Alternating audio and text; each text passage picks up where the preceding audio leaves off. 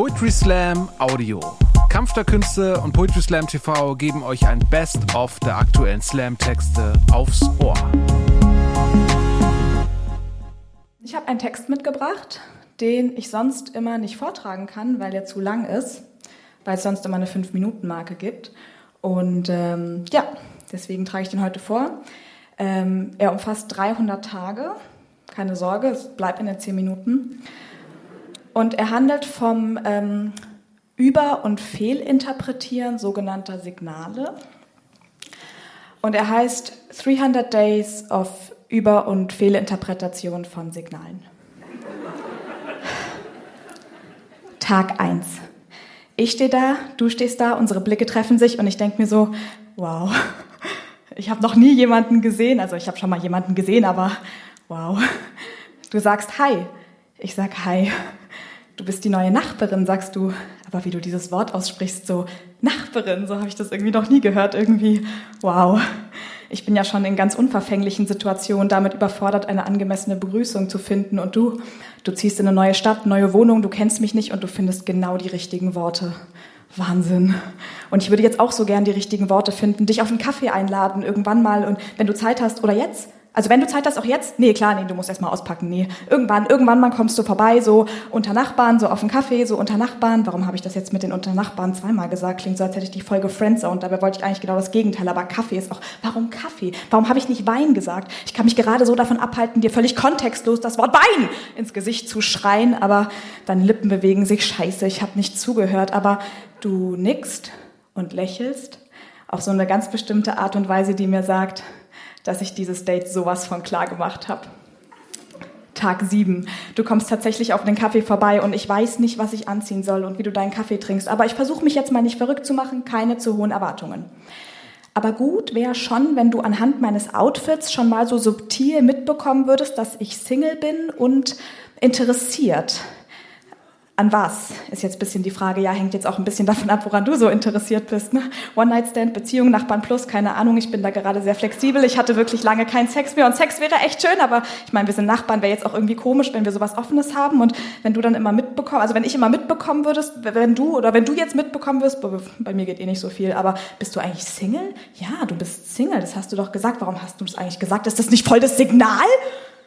Ja, Vielleicht schlage ich dir das mal vor mit dem Nachbarn Plus im richtigen Moment. Und wenn ich damit deine Gefühle verletze?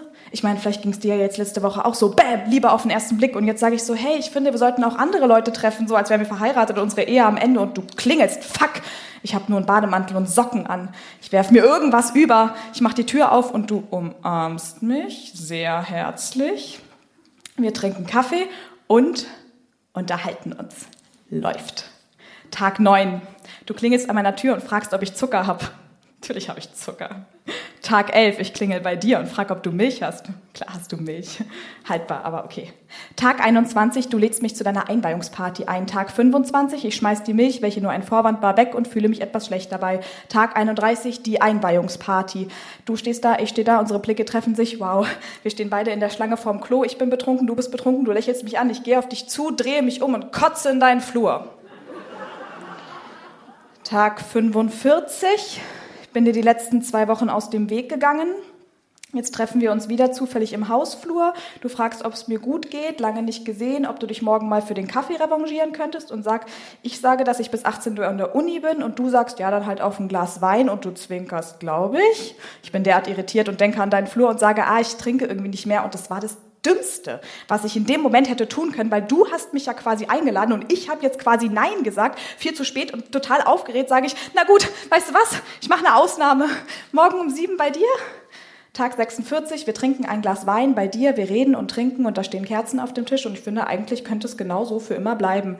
Da sagst du, dass du morgen früh aufstehen musst und für drei Wochen wegfährst und ich sage dann sowas wie, ja, ich auch, auch wenn das gar nicht stimmt. Aber verdammt, du irritierst mich. Ich gehe also irgendwie langsam los und will dich zum Abschied umarmen und du küsst mich. Und ich schiebe das jetzt mal auf den Wein, das bedeutet bestimmt nichts. Tag 47 bis 71. Schreibe ich dir? Schreibe ich dir nicht? Schreibe ich dir? Schreibe ich dir nicht? Schreibe ich dir? Schreibe ich dir nicht? Schreibe ich dir? Und wenn ja, was schreibe ich? Ich schreibe dir nicht. Ah, wieso schreibe ich dir nicht einfach? Ich habe dir geschrieben, du antwortest nicht. Scheiße, hätte ich dir mal nicht geschrieben. Ich schreibe dir nie wieder. Du antwortest, yes, ich antworte sofort und du lässt dir wieder Zeit.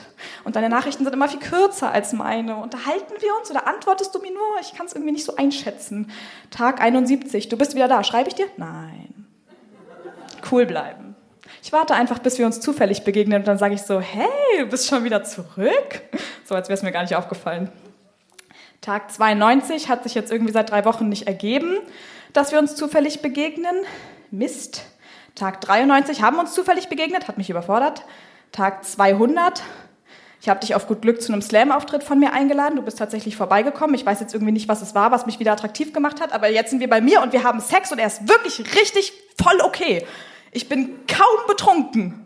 Tag 201, du küsst mich zum Abschied, bevor du in deine Wohnung gehst. Yes, wir verabreden uns für die nächste Woche. Bam, Wahnsinn. Tag 208, du rufst mich am Tag unserer Verabredung an und sagst ab.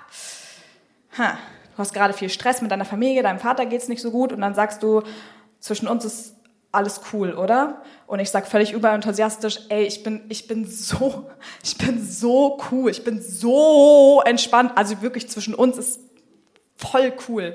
Tag 238 haben uns nach einem Monat wieder im Hausflur getroffen, unten im Kiosk eine Flasche Weißwein gekauft. Wir sind wieder im Bett gelandet, war schon besser als beim ersten Mal, aber du wirktest irgendwie abwesend und diesmal gab es keinen Abschiedskuss, sondern nur eine Umarmung. Ich deute das jetzt irgendwie alles als Zeichen, dass du eher nichts Festes willst. Tag 268, es ist wieder ein Monat her, es ist 1 Uhr morgens, du fragst, ob ich zu Hause bin und noch vorbeikommen will, zwei Zwinker-Smileys und ein Raketen-Emoji, what the fuck?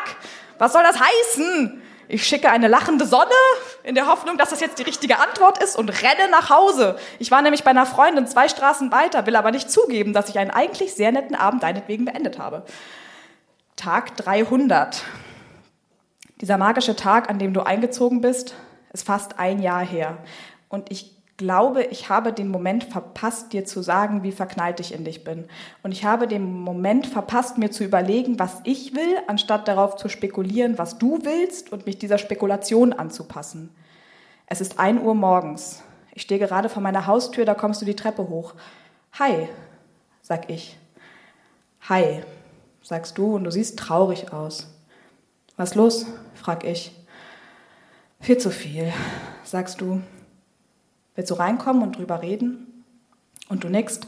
Und wir sitzen bis früh morgens in meiner Küche und haben die beste aller Unterhaltungen, weil ich endlich aufhöre, mich zu fragen, was du denkst, wer du bist und wie es dir geht und anfange, dich all das zu fragen. Dankeschön.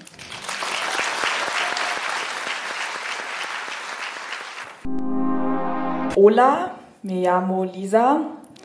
Äh, gracias. Danke. Ähm, bevor ich meinen Text mache, habe ich das Gefühl, es ist jetzt so der richtige Zeitpunkt für eine Minute schlechte Wortspiele. Und ähm, ja, ich kann das auch immer nur in Hamburg machen. Ihr werdet merken, warum. Hallo Hamburg, erster Hinweis. Wenn ich dich sehe, bekomme ich einen Lattenkamp. Du hast so ein sexy Schulterblatt. Habe ich eine Schanze? Bei dir zu Landungsbrücken? Mir reicht auch ein Quickborn. Na, hör mal, du Schlump. Sehe ich aus wie, wie eine alte Wör, die hier wegen ein paar hohen Eichen gleich auf kleinen Flottbeek macht? Nee, nee. Schnellsen gibt's nicht. Verdammt. Ich dachte, ich hätte dich schon aufgerissen. Aber ich habe mich total verfeddelt. Ich habe mich verhalten wie ein dummer Ochsenzoll. Aber gut, wenn Bagger nicht hilft, dann müssen wir eben neu graben. Aha, Neugraben ist am Start. Hamburg, bei dir bin ich wie hinter Himmelspforten. Ich, du hältst mein Herz auf Trabrennbahn. Ich liebe dich von deinen nackten Füßen bis zur blanken Nese. Darf ich mit zu dir heimfeld? Ja, Berne. Das war's. Ähm, Jetzt habe ich noch einen richtigen Text mitgebracht. Äh, der Text, damit ihr nicht denkt, ich mache hier nur Texte übers Flirten und so. Ich habe auch einen Text geschrieben über Drachen. Und ähm, ähm, er heißt Die Geschichte mit dem Drachen und er, er enthält unter anderem wahre Inhalte. Äh, die Geschichte wurde mir erzählt von meiner Mitbewohnerin Conny. Connys Vater ist nämlich der technische Leiter vom Theater Bad Meersdorf. Das ist zum Beispiel alles jetzt ein bisschen gelogen, weil sie heißt nicht Conny und Bad Meersdorf gibt's nicht. Aber ähm, ich studiere Theaterregie und ich habe Angst, wenn ich jetzt hier ein Theater diskreditiere, dann kriege ich keinen Job mehr. Also, Conny erzählte mir davon, wie eines Tages ein fahrender Künstler mit seinem selbstgebauten, riesigen, steuerbaren Drachen in den Ort kam und dort seine Performance zum Besten gab. Daraufhin sagte der Intendant des Theaters Bad Meersdorf, er wolle auch so einen Drachen. Connys Vater, der technische Leiter, gab zu bedenken, dass so ein Drache sehr teuer und aufwendig ist und dass der Bau das Budget des Theaters bei weitem übersteigen würde. Die clevere, gut durchdachte Antwort des Intendanten war daraufhin, er wolle trotzdem so einen Drachen. Man setzte also die Zauberflöte als großes Spielzeiteröffnungsstück auf den Plan und baute einen riesigen Drachen. Denn so funktioniert das Intendantinnensystem. Der Drache war sehr teuer und sehr aufwendig und der Bau überstieg das Budget des Theaters bei weitem. Um den Bau zu rechtfertigen, musste der Drache ab jetzt in jedem Stück mitspielen. Das ging eine Weile gut.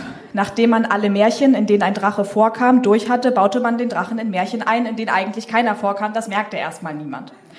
Dann suchte man neue Stücke. Shrek das Musical war noch ein passabler Erfolg. Dann gab es eine Hobbit-Adaption und dann wurde es knifflig. Das Theater begann in antike Tragödien Drachen-Albträume einzubauen und mittlerweile wird sowohl Hamlet wie Chick als auch Ronja Räubertochter einfach um den Drachen herumgespielt. Ich rede hier von Antigone mit Drache, die kleine Meerjungfrau mit Drache, Schweinchen Babe mit Drache, Gottes Gemetzel, ihr ahnt es mit Drache.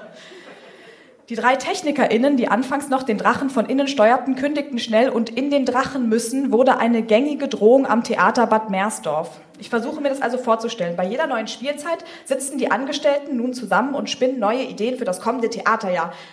Aber in der Mitte des Mindmaps am Whiteboard des Intendanten steht immer dasselbe, und zwar Drache. Neue Mitarbeiter werden traditionell mit einem Begrüßungsschnaps und einem freundlichen Willkommen in Bad Meersdorf begrüßt, gefolgt von einem verschwörerisch geflüsterten Frag nicht nach dem Drachen, sonst entlarvst du dich sofort als Außenseiter. Hä, was hat denn Faust von Goethe mit einem Drachen zu tun? fragte einst eine unwissende Praktikantin. Schallendes Gelächter von Seiten der alteingesessenen Mitarbeiter. Sie fragt, was Faust von Goethe mit einem Drachen zu tun hat. Nichts. Wir können den Drachen ja einfach weglassen. Der hat ja gar keine Bedeutung. Steffi, Steffi, sag mal, warum gibt's einen Drachen in Faust? Okay, proben wir weiter. Denn für Bad Meersdorfer ist völlig klar, warum der Drache da ist. Er war schon immer da. Ein Stück, welches keinen Drachen beinhaltet und trotzdem auf der großen Bühne gespielt werden soll, muss doch zumindest einen Prolog aufweisen, in dem der Drache eingesetzt wird. Seit 25 Jahren gibt es den Drachen. Sogar im Martin-Luther-Jahr wurde ein Reformationsstück mit Drachen aufgeführt. Das wird nie aufhören. Denn wenn sie jetzt anfangen würden, ihre Stücke ohne den Drache zu machen, dann müssten sie sich ja eingestehen, dass sie die letzten 25 Jahre Scheiße gebaut haben. Sie müssten zugeben, dass nicht nur der Bau des Drachen ein kostspieliger Fehler war, sondern auch alle Inszenierungen danach ganz grundsätzlicher Bullshit waren, außer vielleicht die Zauberflöte, der nie hätte über die Bühne gehen dürfen. Und zwar nicht nur der Intendant, sondern alle AkteurInnen, die nicht so mutig waren wie einst die junge, unwissende Praktikantin, die sagte, hey Leute, der Drache macht keinen Sinn, was tun wir da? Der Kaiser hat keine Kleider an, weil wir kein Geld mehr haben, weil der Drache so teuer war. Aber Bad Meersdorf ist nicht alleine. Wir haben alle unsere Drachen. Manchmal ist es ein Job, den wir immer gehasst, aber nie gekündigt haben. Manchmal ist der Drache eine Beziehung oder eine Freundschaft, die uns schon lange nicht mehr gut tut. Manchmal ist es ein Projekt, von dem wir nie so richtig überzeugt waren, aber aus dem wir nicht austreten. Ein Text, der noch nie funktioniert hat. Eine Hose, die schon im Geschäft ein bisschen schlecht saß und die wir trotzdem gekauft haben. Und wir tragen sie dann auch, denn wir haben sie gekauft und wir verschenken sie nicht, denn sie war teuer. Manchmal ist der Drache der Theaterkanon voller sexistischer, rassistischer Klassiker, die wir trotzdem weiterspielen, weil wir irgendwie glauben, wir müssten uns damit identifizieren. Es ist kein Brainstorming, wenn wir uns inmitten der Mindmap immer mit demselben Grundproblem herumschlagen, von dem wir glauben, es müsste da sein. Wir müssen herausfinden, was der Drache ist, der unser aller Brainstorming für echte Veränderung blockiert. Vielleicht ist das Wort inmitten der Mindmap Kapitalismus oder der Glaube, dass sich alle Probleme mit Konsum lösen lassen. Klimakrise, kein Problem, kauf ein Elektroauto. Sexismus, kein Problem, kauf ein cooles feministisches T-Shirt. Vielleicht ist es die Idee eines zuordnenbaren Geschlechts oder Monogamie oder Ehe oder feste Staatsgrenzen mit Staatsbürgern. Vielleicht ist es Humanismus. Vielleicht sollten wir ja alle Animisten sein, die dem Leben eines Tieres nicht weniger Wert beimessen als dem unseren. Vielleicht ist es aber auch nur Massentierhaltung oder Schönheitsideale oder Atomkraftwerk oder Plastik. Ich weiß es nicht. Aber das richtig schön Ironische an dieser Drachengeschichte ist, dass Hic sunt Draconis. Hier sind Drachen. Früher auf den weißen Flecken der Landkarten stand. Auf den Flecken, von denen man nicht wusste, was sich dort verbirgt. Ein Lückenfüller für unerforschte Gebiete. Ein weißer Fleck, der alles bedeuten könnte und der Gedankenräumen und Utopien den Weg ebnet. Hier sind Drachen. Bedeutete nichts anderes als, hier könnte alles sein. Wir wissen es nicht. Lasst es uns entdecken. Dankeschön.